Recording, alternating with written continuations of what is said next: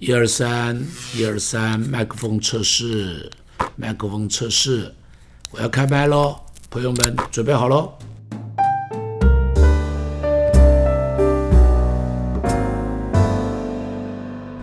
亲爱的朋友，你知道《生命记》是摩西老年的时候，已经快要离开世界了。他把以色列百姓召集起来，重新跟他们讲上帝的一些吩咐。和诫命，这几乎就是摩西的遗嘱，摩西的遗言，最后的话。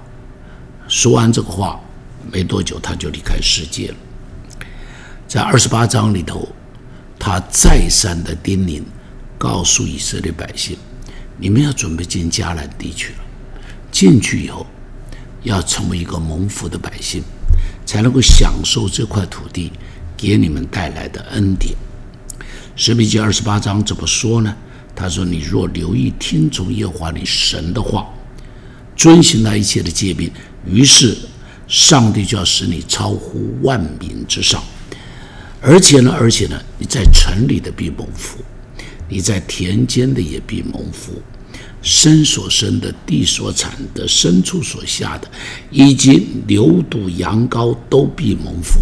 你的筐子，你的团面盆，你看这是什么？连你的厨房啊，你厨房里头做饭都要蒙福，出也蒙福，入也蒙福。不但是在不但上，如果有战争发生，如果有战争发生。上帝答应他们，他说：“仇敌起来攻击你的时候，耶和华必使他们在你面前被杀败。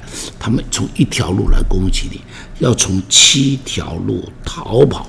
上帝必定会从他的府库中间，按时候将春雨和秋雨给你。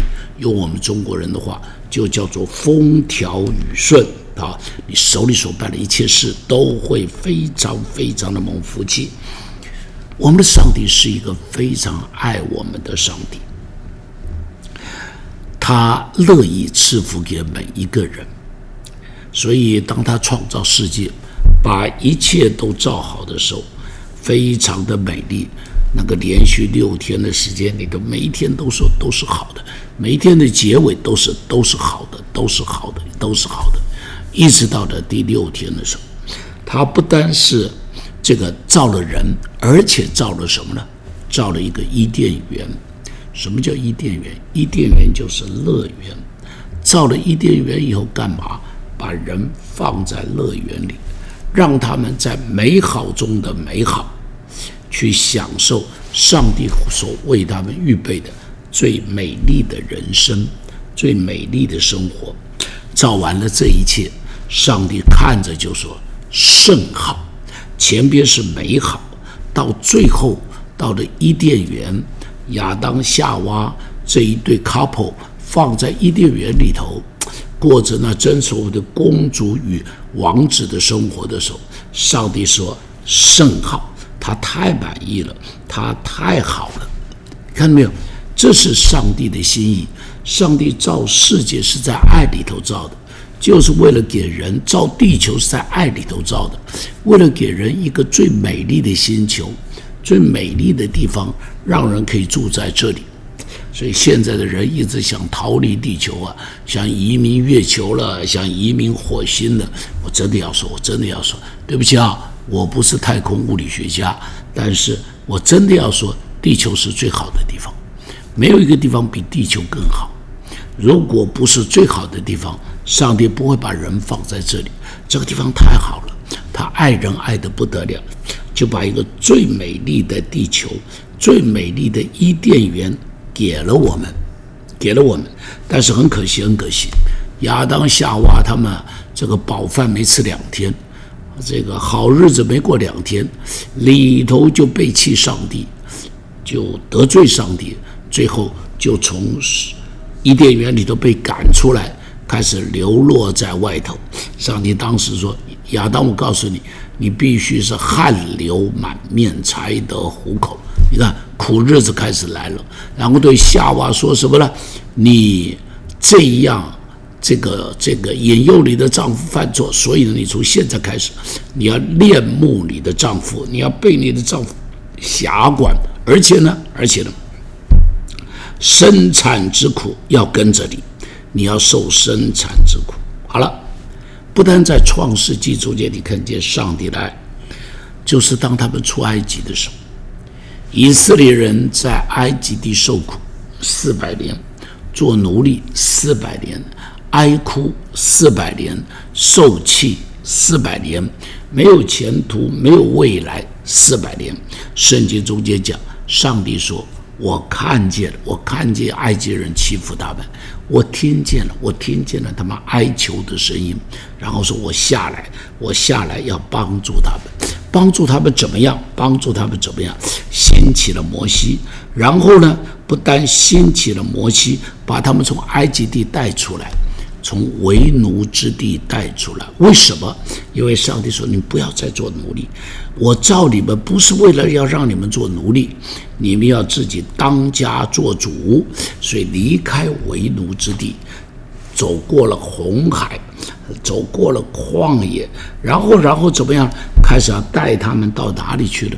开始带他们要过约旦河，要进入迦南美地。你注意，这个就是要进迦南之前。”上帝借着摩西对他们说的：“他说那个地方是流奶与蜜之地，在那个地方，你们生的要蒙福，你们的子孙要蒙福，你们的牛羊牲口要蒙福，你种的地要蒙福，城里头要蒙福，田间要蒙福，连你的厨房都要蒙福，你出也蒙福，入也蒙福，天上的福，地上的福，生产的福，乳养的福，全部都是你的。条件是什么呢？”条件是好好的遵行神的话，不要再得罪我了，不要再做一些狗屁倒灶的事，不要再做一些得罪上帝的事了，不要在迦南地学着迦南地的一些恶行、一些败坏的风俗，不可以学他们的。但是，但是，但是，很可惜，这些人不听上帝的话，《生命记》讲的那么清楚。但他们不听上帝的话，不把上帝的话当话来听，吃饱了喝足了，就开始去拜偶像了。这个啊，就是说饱饭没吃三天了，这个原型就显露出来了。然后他们就任意而行，你知道他们可恶到什么程度？明明有一个至尊的神让他们敬拜，他们不要，他们做了一条金牛犊来拜。这个还不算，你知道他们去拜什么？他们去拜巴黎，他们去拜什么？他们去拜亚瑟拉，他们去拜什么？上帝说用牛羊献祭。你知道这些人可恶到什么程度？杀自己的儿子来献祭，可恶啊！可恶啊！可恶到家了。所以你知道他们献祭的地方叫做什么？你知道？献祭的地方叫做新嫩子谷。什么叫做新嫩子啊？新嫩子就是哀哭的意思啊。哀伤的意思啊，所以那个谷地被称作哀伤的谷。为什么？因为在那个地方杀自己的儿子献祭啊，杀自己的孩子献祭啊，所以在那边你可以听到好多的小孩被抓绑在祭坛上头，害怕的在那里大声哭着说：“爸爸救我，妈妈救我，爸爸妈妈。”把他们送上祭坛的，就是他们的爸爸；把他们送上祭坛的，就是这群可恶的妈妈。所以那个谷叫流泪谷，多少小孩的眼泪，多少无辜孩子的血，在那个地方流着。难怪，难怪，难怪，上帝咒诅他们。难怪，难怪。上帝不但兴起了瘟疫蝗虫，上帝兴起亚述人，从北边开始灭掉了但，灭掉了以法莲，然后巴比伦人接着把南国也给他灭掉。而且你知道，巴比伦人进入南国灭这个耶路撒冷的时候怎么灭的？你知道吗？不是一次，哎，是一次灭了他，扶持了一个傀儡皇帝，再来第二次。又扶持一个傀儡皇帝，那个叫做西西底家的，然后再来第三次，你看到没有？耶路撒冷城被毁了三次啊！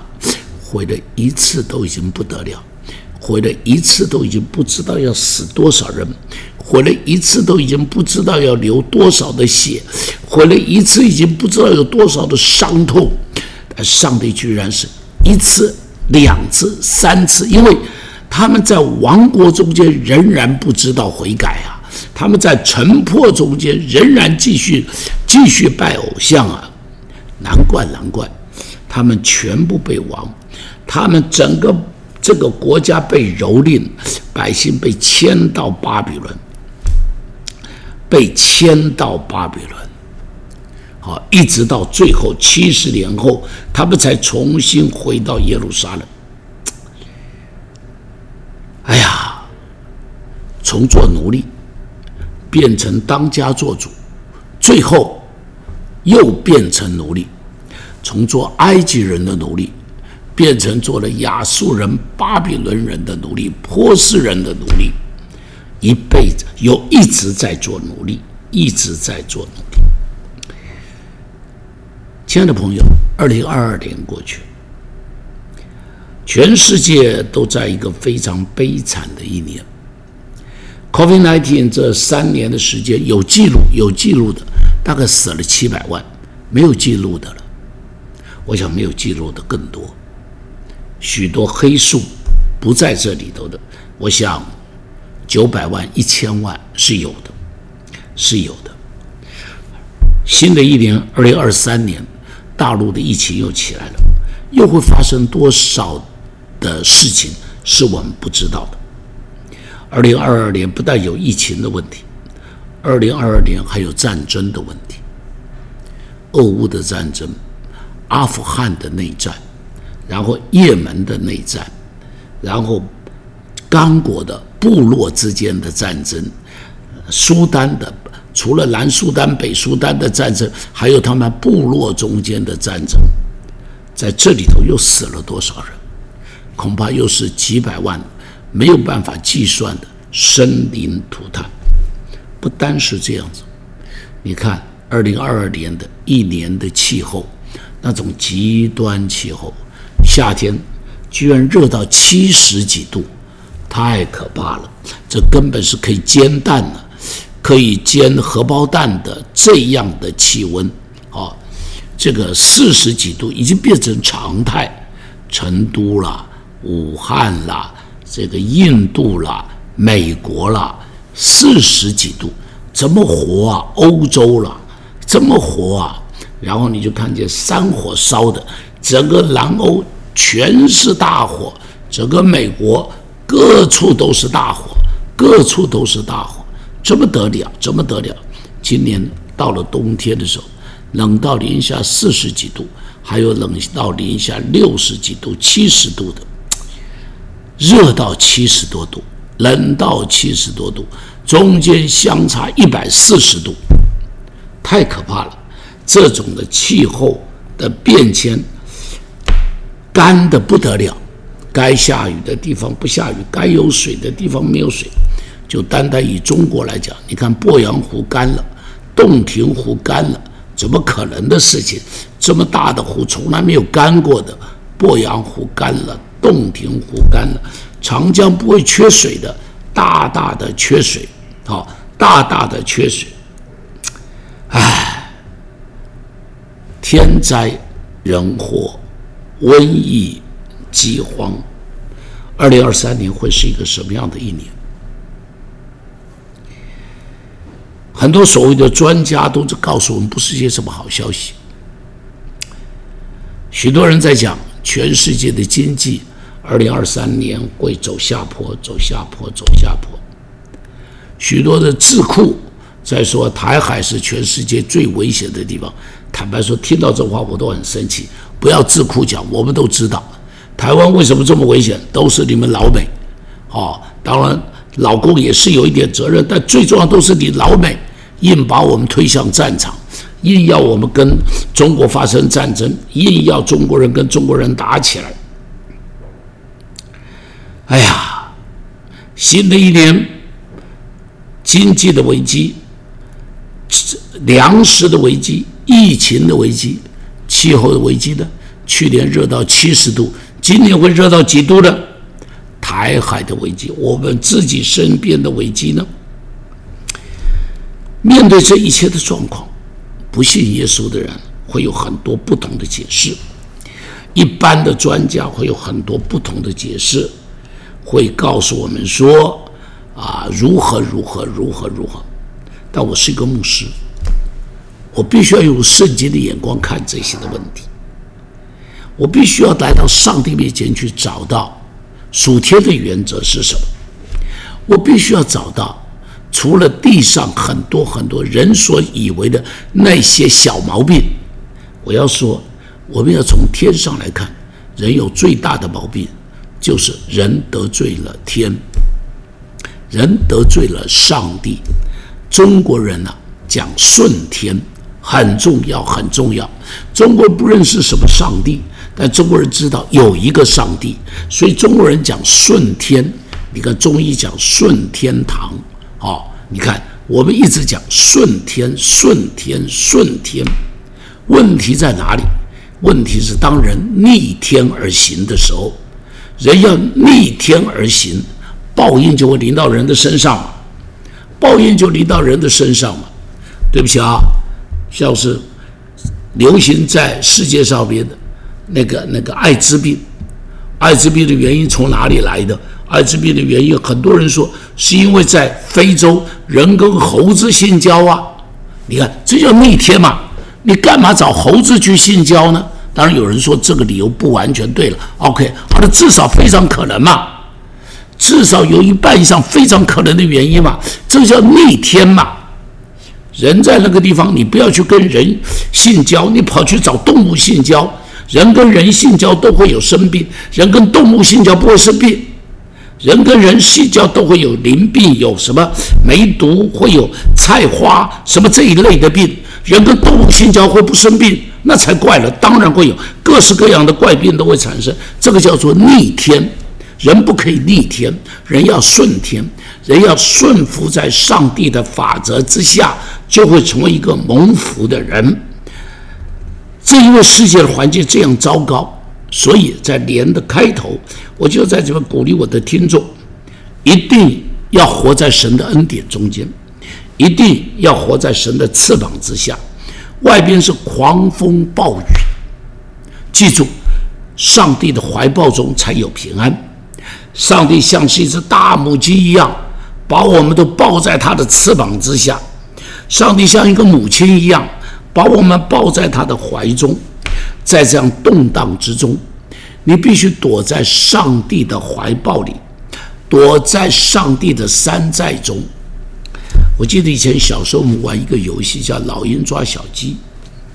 老鹰抓小鸡啊，母鸡在前面保护小鸡，所有的小鸡都要躲在这个母鸡的后头，躲在母鸡的后头。只要它抓着、连着。跟母鸡连在一起的老鹰都不能够抓它，所以什么样的小鸡会被老鹰抓去？就是离母鸡远远的，它就会被老鹰抓去；跟母鸡没有关联的，它就会被老鹰抓去。你跟耶稣没有关联，你就被魔鬼抓去；你跟耶稣没有关联，你就会在这风暴苦难的中间受苦，就风暴苦难里头受苦。新的一年开始。祝福你和你的一家，出也蒙福，入也蒙福。记住，遵行神的话语，你就可以成为一个蒙福的人。